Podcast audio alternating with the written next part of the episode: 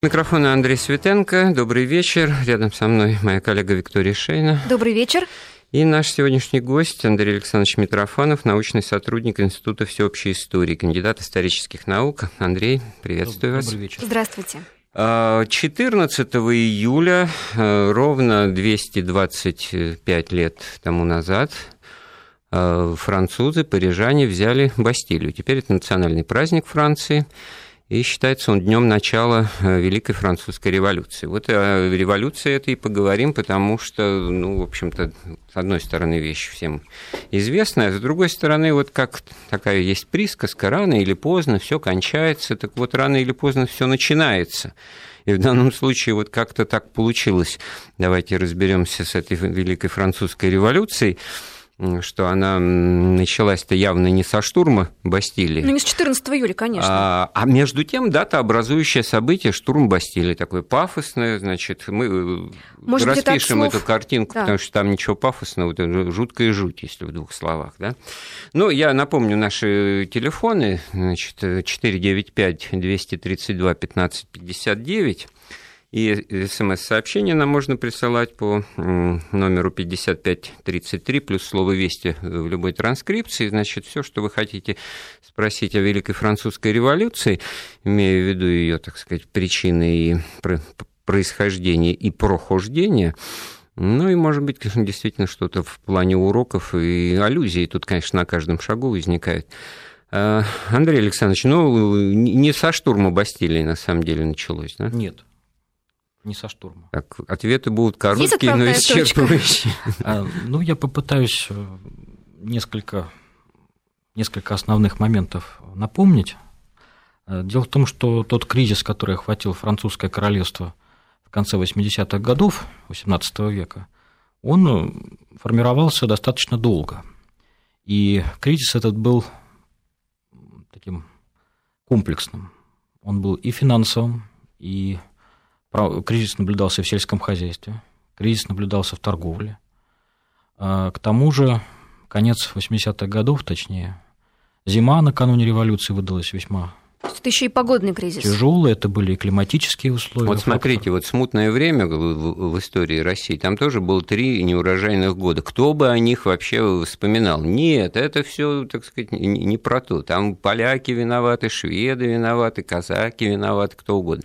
Но отнюдь не вот эти вот объективные обстоятельства. Ситуация во Франции 1789 года, она показала, что вот эти э, кризисы разного плана в разных секторах, они при наложении друг на друга дают вот такой взрывной эффект. На самом деле э, все ситуации, которые мы наблюдаем в период французской революции, они в какой-то степени в миниатюре уже присутствовали в 70-е, 80-е годы. Значит, тут э, мораль э, такая, значит, опять-таки через примеры в российской истории, что, значит, вот три года воевали в Первую мировую, так более-менее нормально, но как только перебой с хлебом, с поставками продовольствия в столице обнаружилось, то ну, удалось самодержавие, и через три дня уже никакого царя нет. И тут вот что, значит, до поры до времени все было тихо, мирно, гладко, а когда вот... Не урожай. Ключевое слово «кризис», да? Но но ведь, понимаете, это же все задним числом можно так вот навесить ярлычок кризиса. Вот тут все-таки немножко не соглашусь, поскольку гладко во Франции не было. А, по крайней мере, последние годы правления короля Людовика XV, первые годы короля Людовика XVI. Но это еще 70-е годы. Да, это первая половина, середина 70-х годов. Это был интересный пример, когда государство, королевский кабинет, Версальский кабинет, как его тогда называли, потому что столица де-факто находилась в Версале, а не в Париже, в это время власть пыталась провести реформы. И реформы эти касались прежде всего, например, торговли зерном, чтобы не было кризисов с продовольствием. Погодите, реформы проводили при Людовике XVI уже, а не при XV? Нет, реформы начинались еще при, при Людовике XV. И при XVI они просто продолжились. Но, к сожалению, французам не повезло. Людовик XVI был как монарх не очень удачный. Он э, был прекрасным семьянином, но, к сожалению, как глава правительства и глава государства, он слишком был подвержен влиянию... Кого-то он мне напоминает, у нас тоже был такой Совершенно прекрасный верно. семьянин, фотографией да. увлекался, да, и в результате... Вот. Но, к сожалению, он был подвержен различным влияниям придворных партий, И как это замечали и дипломаты различных стран, и даже наша императрица Екатерина II, которая внимательно следила за событиями во Франции – да, об этом мы, наверное, отмечали. тоже сегодня поговорим, о реакции в России на происходившее. Да. И что же получается? Тогда вот такой э, фактор в истории, значит, э, правитель, не соответствующий масштабам вызова времени, не соответствующий там, масштабу угроз, а был бы кто-нибудь посильнее, посмекались, и проехали бы и сказали потверже. бы, несмотря и потверже. Вот послабление, значит, ведь непосредственным поводом к, к развитию событий летом 1789 э, года года в Париже стал созыв Генеральных Штатов. Да? 5 есть, мая 1989 Вот не угодно ли, вот, вот вам, пожалуйста, парламент, а там люди собираются, и отнюдь даже не представители тех, кто торгует, значит, хлебом и зерном не третьего сословия, не купечества, якобы, так сказать, стран... ну, не якобы, извините, я уж так перебираюсь с этой язвительностью, а священник э, Грегуар, да, он вдруг выступает и говорит, а не провозгласить ли нам из себя, так сказать, совершенно новый действительно парламент, давайте назовем его собрание. Национальной ассамблеей и будем решать собрание. дела как нам угодно. А король вот этот слабый говорит, идите работайте по секциям, значит, по, по, по, сословиям. по сословиям, да, и многого на себя не берите, принимайте, так сказать, в рамках своих, значит, сословных интересов какие-то второстепенные законы. Э, ну, совершенно верно. Правда, Генеральные Штаты для Людовика XVI это была уже такая не первая попытка, а третья по счету попытка с помощью сословий э, решить проблемы и разрешить вот этот страшный финансовый кризис, в котором оказалась Франция. Франция была, в общем, страна банкрот. Знаете, финансовый кризис в переводе на народное мышление, это значит, проворовались. Не совсем, даже совсем не так. Э, это был, в общем, дефолт по государственным обязательствам. Э, Американская война тоже, наверное, повлияла? Э, в первую очередь сегодня принято вспоминать о войне за независимость Соединенных Штатов, угу. в которой Франция участвовала весьма активно. И очень много денег потратила на нее. Потратила действительно огромные суммы. Но были факторы и другие, помимо этого. Например, в середине 80-х годов Франция подписала не очень выгодный для нее же торгово-экономический договор с э, Великобританией. И Всюду Англия вылезает. Да, там было немало вот такого рода проблем. Если, например, в области дипломатии Франция пыталась играть важнейшую роль и сохранять вот ту роль, которую она имела в первой половине XVIII века, то в экономическом отношении, в торговом Э, Франция проигрывала. Конечно, в связи с тем, что у нее не было такого же мощного флота, как у Великобритании.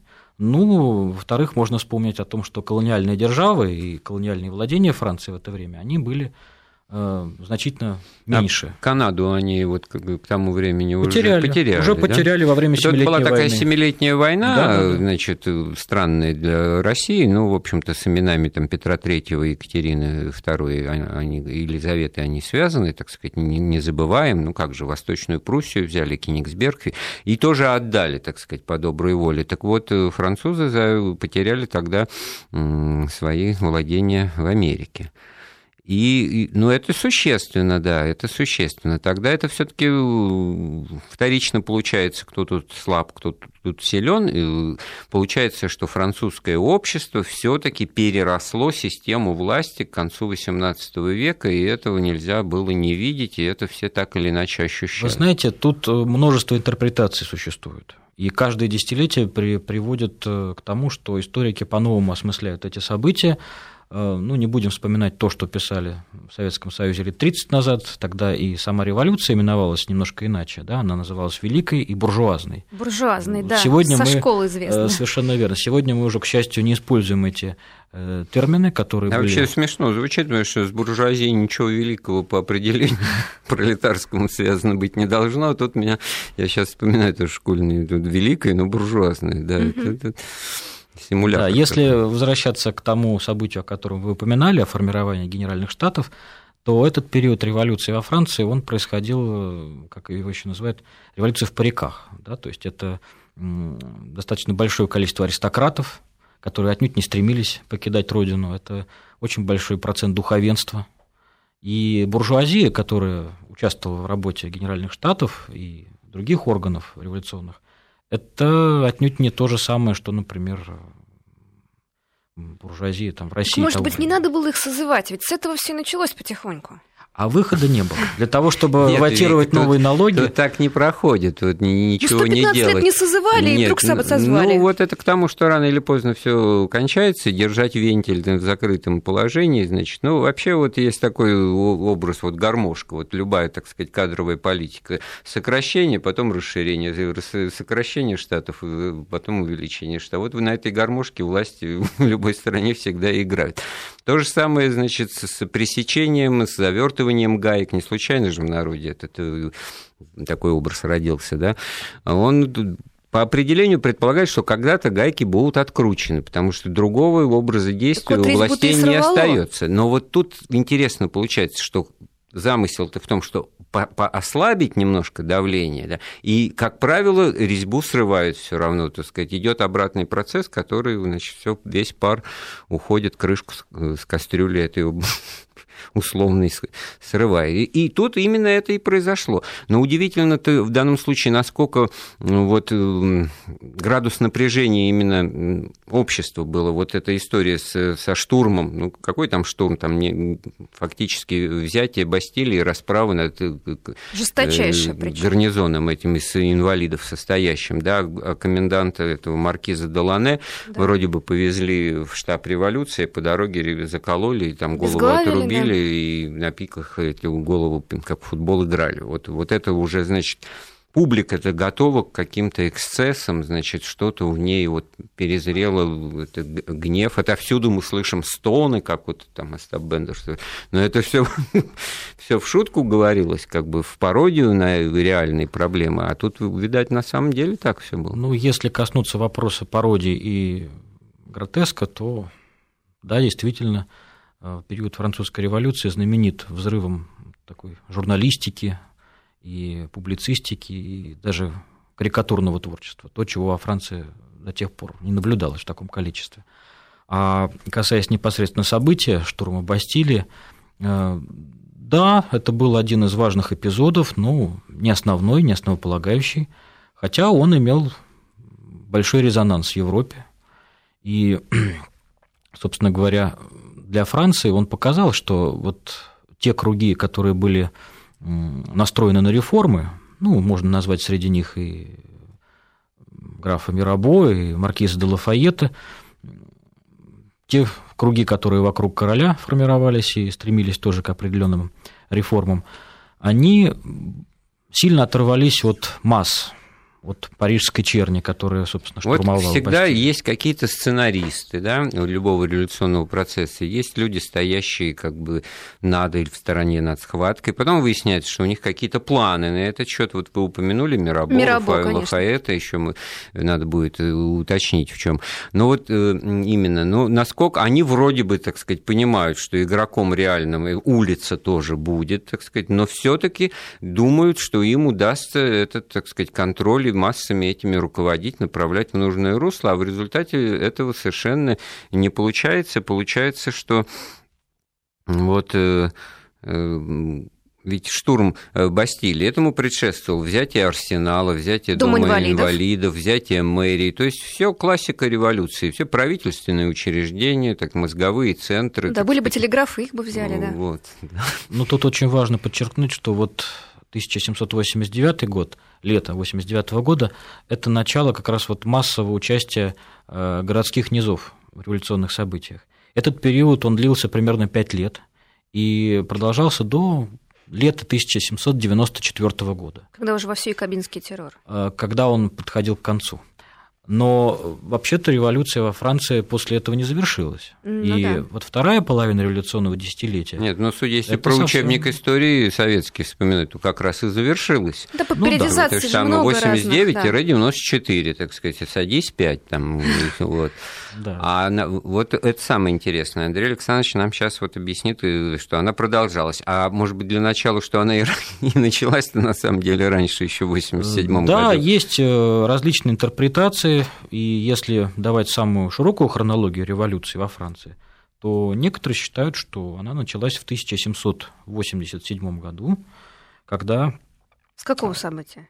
Ну, собственно говоря, когда финансовый кризис во Франции достиг своего апогея, король вынужден был собрать ассамблею нотаблей.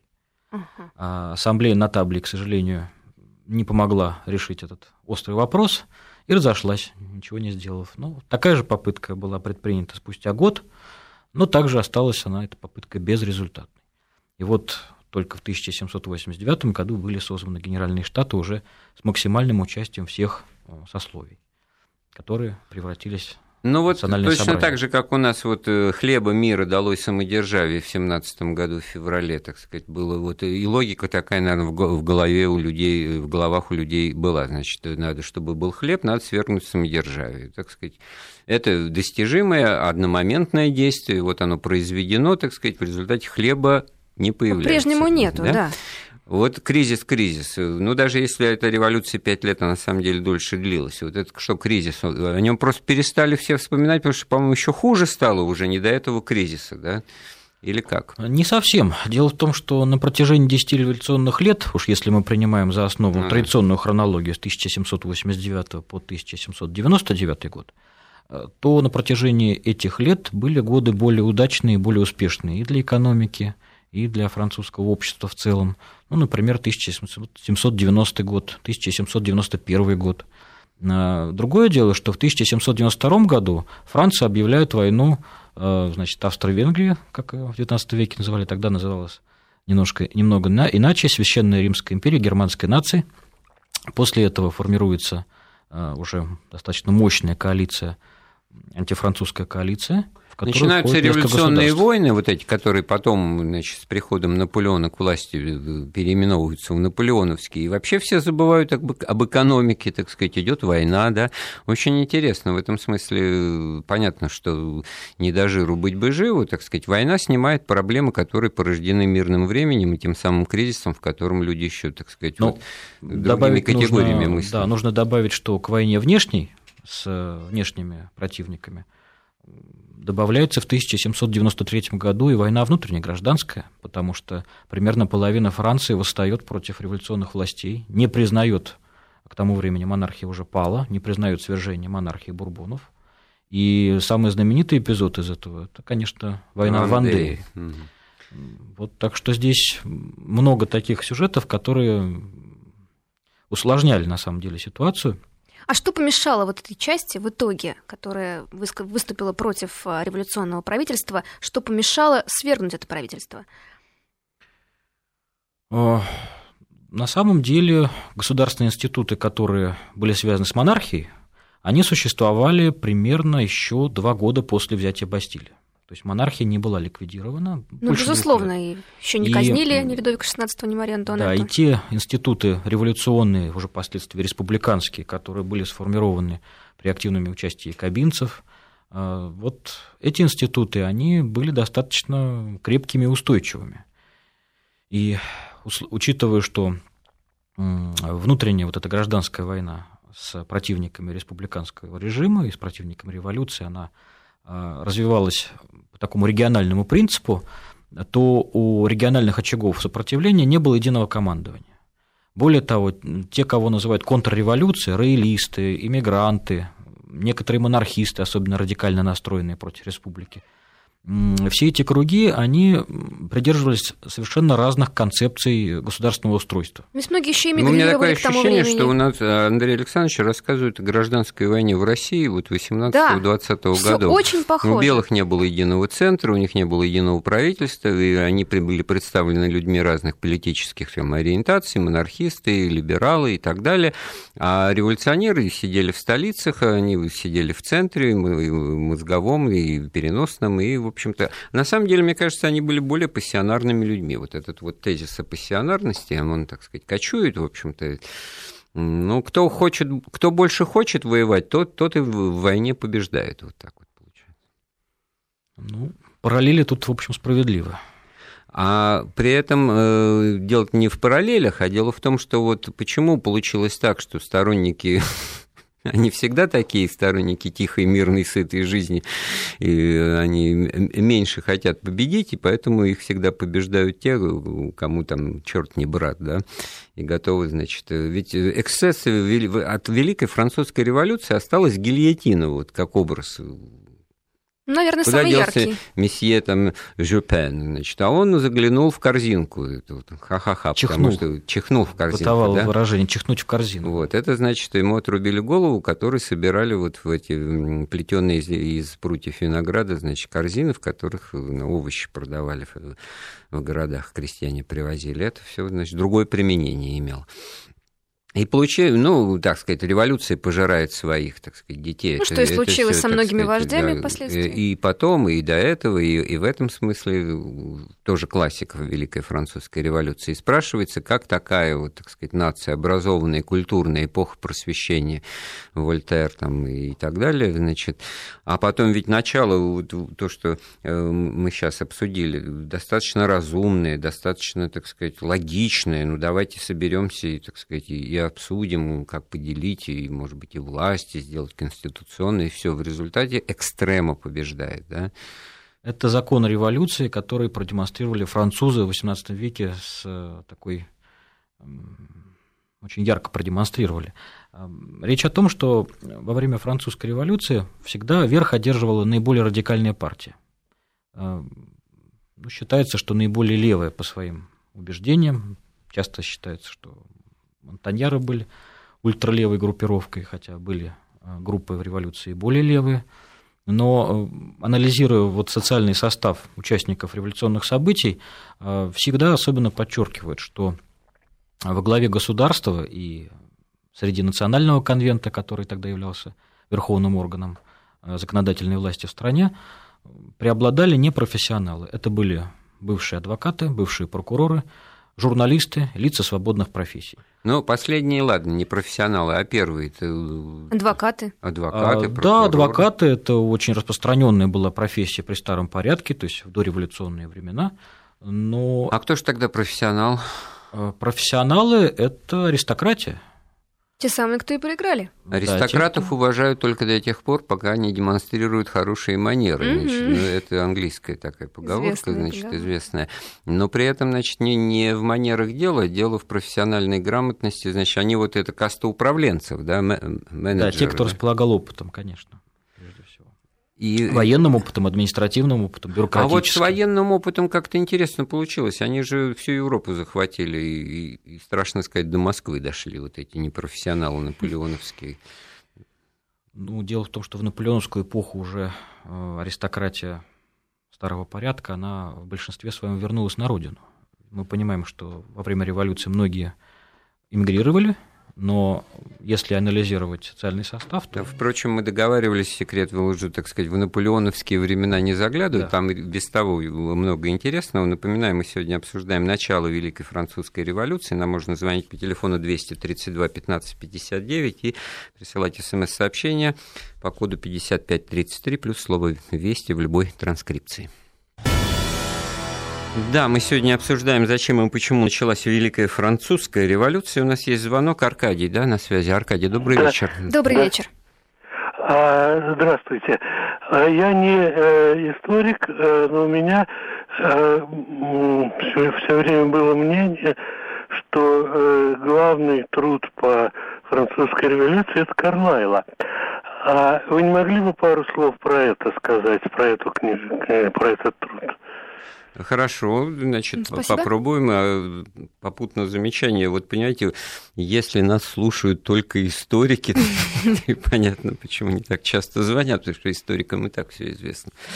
Андрей Александрович Да. Митрофанов у нас в гостях, историк, научный сотрудник Института всеобщей истории. Прокомментируйте, да. Историография темы, да. историография тема французской революции, она очень обширна, и в XIX веке действительно появилось несколько десятков очень интересных, значимых трудов. А Большинство этих сочинений – это, конечно, сочинения французские. Среди них можно вспомнить и э, произведения Жюля Мишле, и Адольфа Тьера, и Ипполита Тена. Но в Англии действительно в Англии Карлейль, вообще Карлайль. консерватизм родился в ответ на теорию консерватизма. Как его Ну, Эдмонд решили? Бёрк э, да. и прочее, прочее. Э, Бёрк. ан- Английская литература о французской революции, она тоже весьма обширна. И вот упомянутый труд слушателям, э, он интересен, но это скорее памятник исторической мысли. Разумеется, за последние да что говорить сто лет, даже за последние 20-30 лет многие точки зрения на события революции изменились до неузнаваемости. Это касается и социальной истории, и культурной истории, и отчасти даже... Ну, плюсы на минусы. У нас одно время считалось, что революция – это локомотивы истории. Кстати, Маркса никто не отменял вроде бы, да? А, а теперь, понятное дело, что революция – это плохо, так сказать, стабильность и преемственность. Да. Олег у нас э, на связи. Добрый вечер. Еще вопрос послушаем. Добрый вечер. Алло. Да, мы да, вас слушаем. вас. А, добрый вечер. Господа, а вот есть утверждение, записанное еще в воспоминании Бисмарка. Он сказал, что еще с 19 века Англия успешно пугает все государства революциями. И поэтому революция была спланирована, именно французская революция, убийство э, короля и последующие кровавые события. Там уничтожена лучшая часть населения была дворянство, интеллигенции. Uh-huh. И что часть заговорщиков была, кстати, причастна к убийству Павла Первого. Это Бениксен, адмирал Рибас, доктор Роджерс. И под э, руководством, конечно, Уитворта, посла э, Англии в России. Вот эту связь, пожалуйста, объясните. По-моему, это mm-hmm. достоверные факты. Mm, спасибо. Ну, тут, да. вы знаете, тут постараемся кратко, да, чтобы сэкономить время. Но э, вопрос очень интересный. Роль Англии э, в революционной действительности... Мировой истории. Э, нет, мировой истории мы не будем, это слишком широко. А в эпоху французской революции Англия действительно играла ведущую роль в международных отношениях.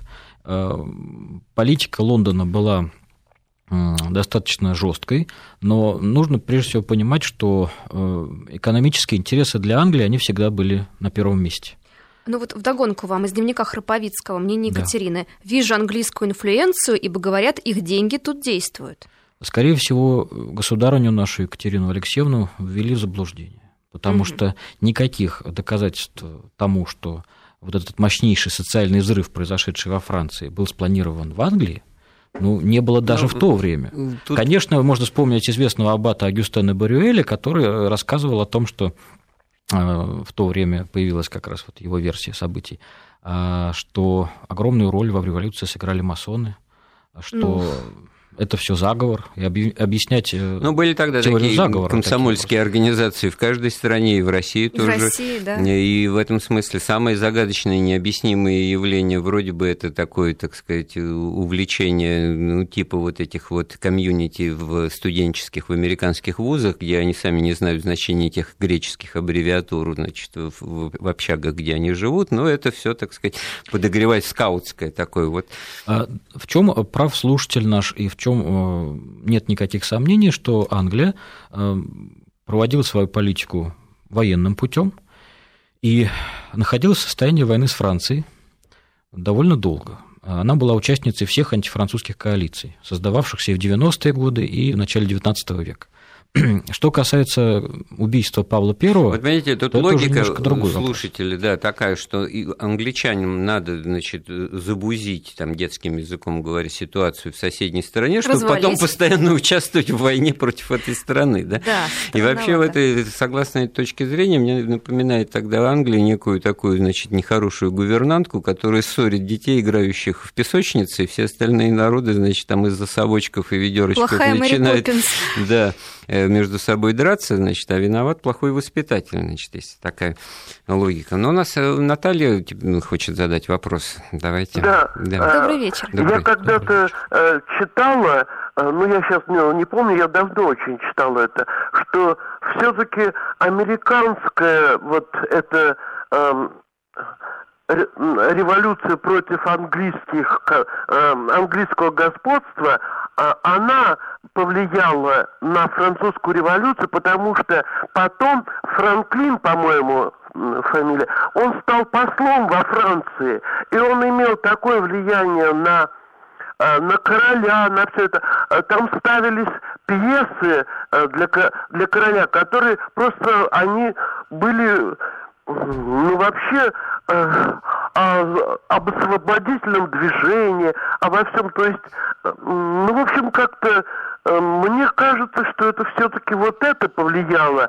американское освободительное движение против Великобритании. Понятно, спасибо, спасибо. Наталья. Это сразу образ статуи свободы возник в голове, который, как символ Америки, который, кстати, французы им туда привезли да, и поставили. Вот в какую сторону движения? Это куда Гольфстрим? Это оттуда из Франции в Америку или наоборот? Тут имело место взаимное влияние, потому что многие из участников французской революции, Лафайета мы сегодня уже вспоминали, были и другие интересные деятели, они действительно участвовали в войне за независимость Соединенных Штатов Америки от Англии.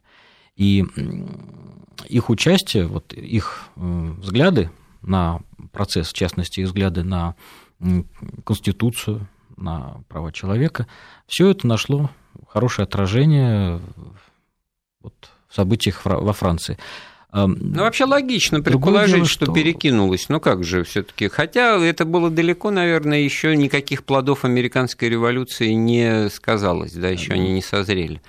Ну, мы можем только сказать о том, что декларация прав человека и гражданина французская действительно во многом похожа на декларацию американскую, и конституционное творчество Национального собрания, то, что было в 1791 году э, утверждено королем как Конституция Франции, монархическая конституция, Действительно, тут было очень много влияний американских, э, ну, можно даже сказать, не столько американских, только англоамериканских, потому что французские революционеры, когда совершали какие-то важные поступки или э, сочиняли какие-то свои манифесты, то они ориентировались на события английской революции XVII века. Ну вот нам Марк один об этом напомнил, но у него даже, я сейчас вспомнил, в разговоре был, что там одни и те же люди действовали, хотя там был 1640 по-моему, год. В году да? казнили Карла Стюарта. Да, да это 1789, там, конечно, дожить никому, и чтобы поучаствовать в другой не, не, должно, не должно было бы.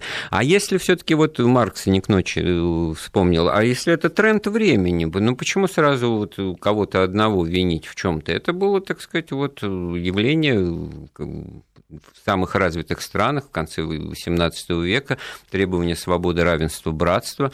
Вот что плохого можно, что, что тут можно возразить, вот, когда на знаменах такие лозунги, да?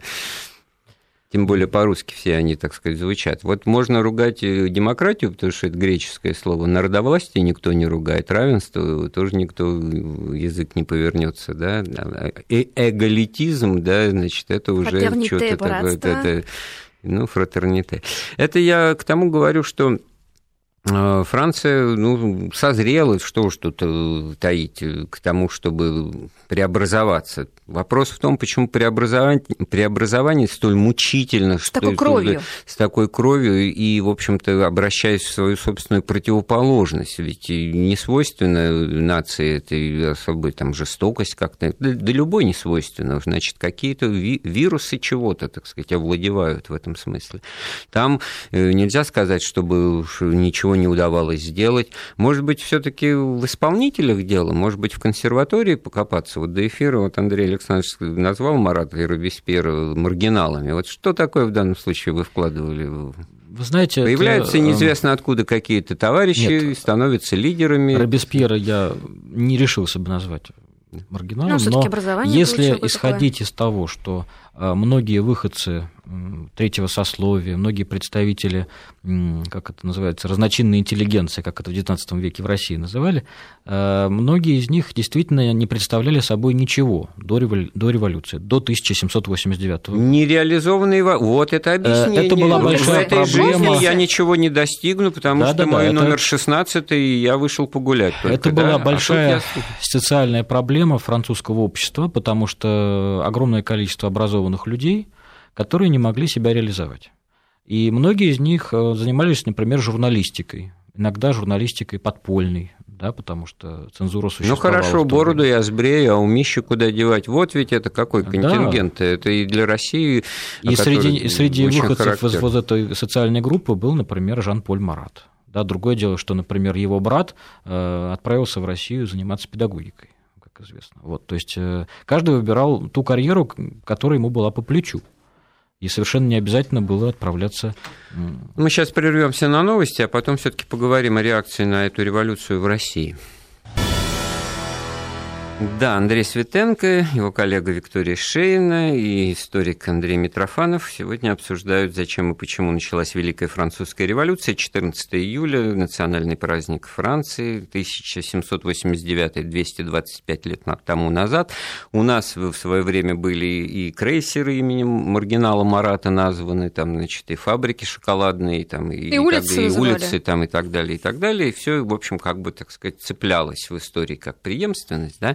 Это я к тому, что давайте вот э, поговорим о реакции в России на примере такой мудрейшей и самой, на мой взгляд, лучшей, вот хорошо бы она опять появилась, Екатерина II, так сказать, эм, и, а реакция это была, боже ты мой, все запретить, цензуру ввели, которые раньше не думали, вольные типографии уже были какие-то, Новиков и Радищев отсюда, так сказать, свое получили. Ну, э, если позволите. Значит, э, на самом деле это поразительная ситуация, потому что вот тема реакция на французской революции в России исследовалась неоднократно и в XIX веке, и в XX. Но последняя хорошая работа на эту тему появилась примерно в 1956 году, еще в Советском Союзе. С тех пор, в общем, таких комплексных исследований ну, почти не проводилось, за редким исключением. Так э, загадками ты что, 50 а, академик Тарли? Нет, нет, это был Штранги, Михаил Михайлович mm. Штранги который написал работу с одноименным названием «Великая французская революция России». Но э, это просто как такой интересный литературный факт. А что касается реакции, ну, не Слава сразу. Франции погибла навсегда, ну, пока, сказала Екатерина. Пока, не пока сразу. сразу, не сразу. Михаил нам звонит. Давайте да, послушаем, да. может быть, толкнет разговор, да. да. Алло. Добрый вечер. Алло, здравствуйте. Да, слушаем вас. Здравствуйте. Вот скажите, а к чему все эти революции, к чему они привели? Это вот, явление. мы это пытаемся это как раз на эту дорожку-то и выйти, чтобы нащупать э, то, как должно что-то менять в истории, потому что, ну, как в любой жизни, в любой семьи, любого человека какие-то изменения происходят, стадии развития, что-то там и так далее, и так далее, так и общество живет, развивается, ну, проблемы спорит. Ну что же это, как говорили есть там эволюционный путь, Я понимаю, македонский великий человек, но зачем же стулья ломать? Вот зачем же все, так сказать, обращать в пыль и, и в кровь, да? Да-да-да, все правильно. Зачем стулья Вот сейчас ломать? нам Андрей Александрович... Я, я попробую ответить. Э, лучшего, лучшего, лучшего управления государством чем? Монархия. Во времена Российской империи не было вот, никогда, всё. и нет, и не будет, и не будет. понимаете? Это... Спасибо. А, если Ваше, кратко ваше кредо всегда ответил. А, то для Франции последствия революции были очень неоднозначными. Если говорить об общественном устройстве, то те нововведения, которые произошли к концу 90-х годов XVIII века и в наполеоновскую эпоху, это был, конечно, очевидный шаг вперед. Достаточно вспомнить это. Гражданский кодекс Наполеона, который был сформулирован, сформирован фактически э, в годы революции. Законодательство изменилось радикально. Отмена институтов старого порядка. Э, для Европы это был очень интересный это пример. шок был. Это был шоковый пример, но... А не потому ли, что как бы вот есть такая логика, которая объясняет, ну, не получается, как в том анекдоте с, с врачом неумейкой, значит, делает операцию, потом начинает, а, не получается, не получается, да, и начинаются вот эксцессы, да, репрессии.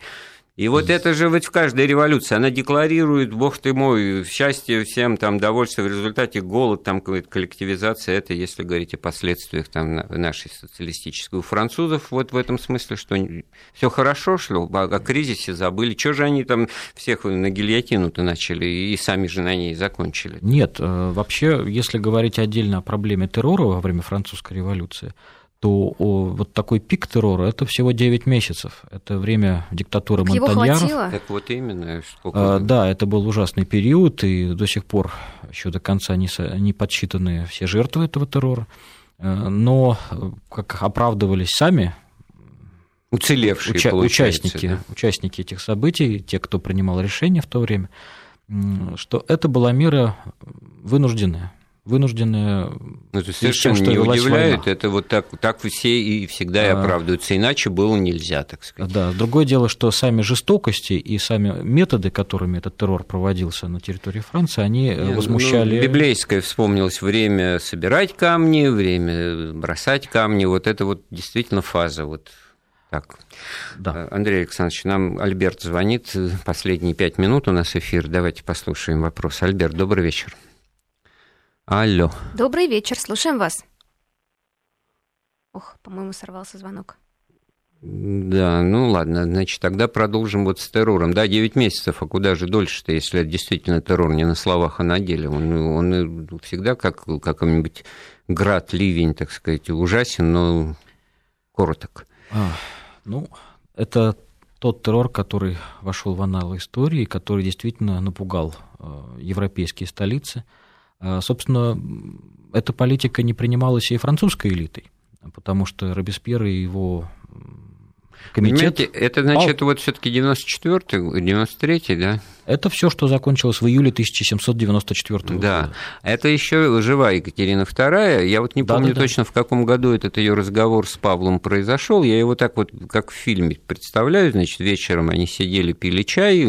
Павел читал вслух газеты французские еще при жизни э, короля, ну, который был там, значит, окруженный, блокированный. Говорю, ух, я бы на его месте выставил бы пушку и всех бы там, значит, расстрелял. Вот, ну, единственное возможное, как нам тут тоже сообщили, сообщили форму правления, это абсолютизм и прочее, и нельзя ни на какие уступки идти. В общем-то, э, Екатерина его слушала, потом говорит, ну ты чудовище, тебе нельзя допускать до руководства государства, ты тут такого понаделаешь, вот. Может быть, это в ней неприязнь к сыну э, значит, от нелюбимого человека рожденному, потому что отношения-то у них были там, ой, какие, да. Но вот она ему дала аттестацию, которую он потом оправдал почти на 100%, значит. Если говорить о реакции Екатерины II на французскую революцию, то она в разные периоды была разной. Э, первый период, это с 1789 по 1792, э, реакция была ну, довольно слабой, если не говорить о ее личных мнениях, которые фиксировались э, кабинет-секретарем Ну вот в эти коалиции мы о них говорили, английские, да, мы не Россия вступали. в них не участвовала, не участвовала. совершенно Уже верно. одно это о многом а, говорит. Да. Планы какие-то строить могли, планы строились. Как нам противодействовать вот этой вот угрозе, французской заразе, как ее тогда называли.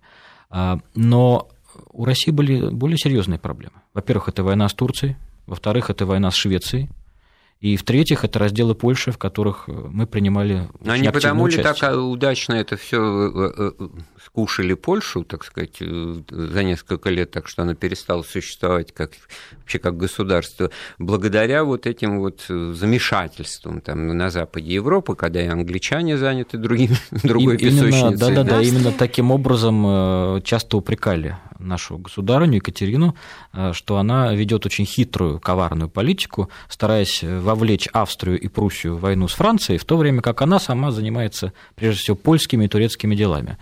Э, но э, надо сказать, что второй период, вот примерно с 1792 года, он уже отличался более конкретным таким взглядом на ситуацию в Европе и во Франции. И известно, что к концу жизни Екатерина, в общем, была согласна на военную экспедицию. Вот Альберт опять у нас появился. Значит, Альберт, вам слово. Ага, извините, да, я хотел напомнить, что еще древнегреческий поэт Анакреонт высказывал недовольство. Он даже такие радикальные мысли говорил, что будет проклят, кто придумал деньги. Они убивают любовь брата к брату, отца к сыну, вызывают войны и кровопролитие. И после этого было, наверное, десятки революций. Вы знаете, в 848 по всей Европе прекратились революции. И первая была в Европе Нидерландская революция, потом английская. И сейчас тоже не утихает. И вот э, Латинская Америка, вот эта Северная Корея бузит тоже. То есть э, тут пока общество не будет совершенством, а совершенным, на мой взгляд, будет тогда, когда будет главным в жизни духовное наслаждение. То есть балет, искусство – когда мы будем заниматься не едой, не одеждой, а вот высшим наслаждением, тогда будет, будет все тихо. А пока мы будем думать, что главное у нас купить машину подороже, купить дом 100 комнат, то у нас и будет постоянное. Даже более возвышенное, да. когда более, общество станет более возвышенным, угу. тогда все утихомирится. Нет, мне нравится. Спасибо, Альберт, конечно. Это высшее ну, по идеалы. всем градациям и Маслову, это актуализация потребностей по мере удовлетворения потребностей предшествующего уровня. Понимаете, вот это балет и духовная жизнь, и это витание в империях, это когда все обеспечено. Когда эти условные 100 комнат, где, да где есть. есть комната, где можно посмотреть балет. Вот. Ну, потому потому что... А с другой стороны, ведь это вот о чем фактически говорит наш слушатель? Мы же всегда противопоставляем, да, мы бедные, да, у нас, может, такого достатка нет, но мы духовные, духовные да. мы духовные. А вот это противоречит э, концепции не просто какого-то там американского ученого русского происхождения, потому что масло это Маслов, да, натуральным образом, а потому что, ну, пока на голодный желудок-то балет-то не очень хочется смотреть, да, и если там, значит, и не во что одеться, и негде, так сказать, тогда вот. И жизнь показывает, что пока не решишь вопросы материального, так сказать, благосостояния, о высоком духовном думать э, бесполезно. Ну, никто со мной спорить не собирается по этому поводу. Да нет, все правда. Тогда у нас остается буквально полминуты для того, чтобы подвести итог. Но она была неизбежна, эта революция Великая Французская. По-видимому, да. Вот все-таки, по-видимому, да. И это, так сказать, э, ход истории подтверждает, поэтому как бы вот просто забанивать, используя этот термин революции, и пытаться их, значит, как бы чур меня чур, это бесполезно. Надо уметь реагировать на вызовы времени и уметь, э, так сказать, соответствовать этому. Ну, не доводя по возможности дела до эксцессов. Ну, это, до кровавого сказать, террора хотя бы. Да, как минимум. Виктория Шейна, Андрей Светенко были сегодня в эфире, и гость Андрей Александрович Митрофанов, научный сотрудник Института всеобщей истории. Слушайте Вести ФМ, программу «Вопросы истории».